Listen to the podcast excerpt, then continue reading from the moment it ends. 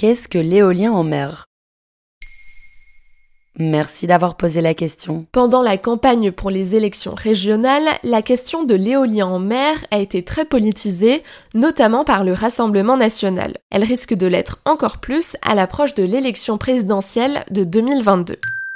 Le 21 mai 2021, la décision de créer un parc éolien flottant en Bretagne a été publiée au journal officiel. Il s'étendra sur 130 km au large de l'île de Groix et de Belle-Île. Depuis, des centaines de pêcheurs normands et bretons ont manifesté contre la future implantation massive de ces éoliennes sur le territoire. Mais comment ça fonctionne l'éolien en mer? L'énergie éolienne transforme l'énergie mécanique du vent en énergie électrique. On entend pas mal parler d'éoliennes implantées en offshore, c'est-à-dire à plus de 10 km au large des côtes. Le principe est exactement le même que pour une éolienne terrestre, mais il est stratégique parce qu'en mer, le vent est bien plus fort. Les éoliennes ont aussi trois pales qui tournent dès que le vent dépasse les 10 km heure. D'après EDF, l'éolien en mer permet de produire 60% d'énergie en plus que l'éolien terrestre. Les turbines sont plus puissantes, mais le coût d'installation aussi.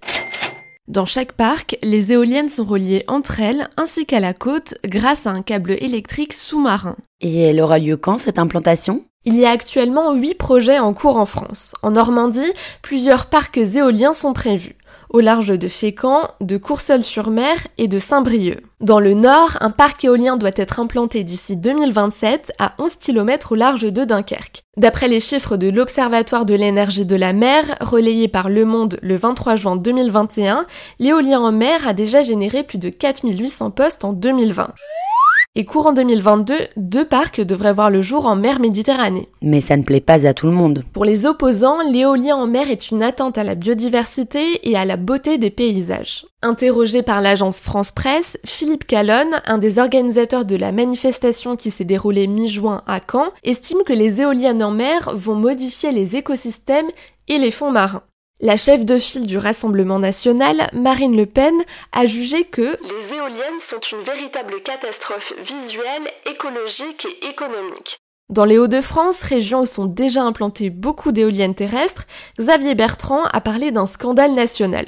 Barbara Pompili, la ministre de la Transition écologique, a soutenu sa position sur Europe 1 fin mai 2021. L'éolien et le développement de l'éolien en France, c'est vital vital. Nous avons besoin de développer les énergies renouvelables dans notre pays. Nous sommes très en retard. Est-ce que d'autres pays ont déjà testé l'éolien en mer? Et même de nombreux pays. Le premier a été le Danemark en 1991.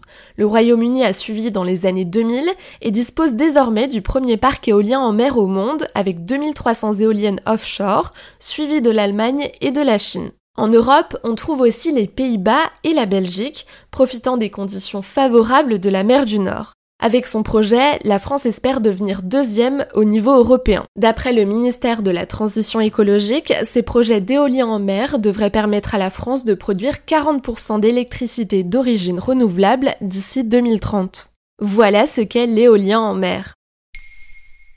Maintenant, vous savez, un épisode écrit et réalisé par Pauline Weiss. En moins de 3 minutes, nous répondons à votre question. Que voulez-vous savoir? Posez vos questions en commentaire sur les plateformes audio et sur le compte Twitter de Maintenant, vous savez.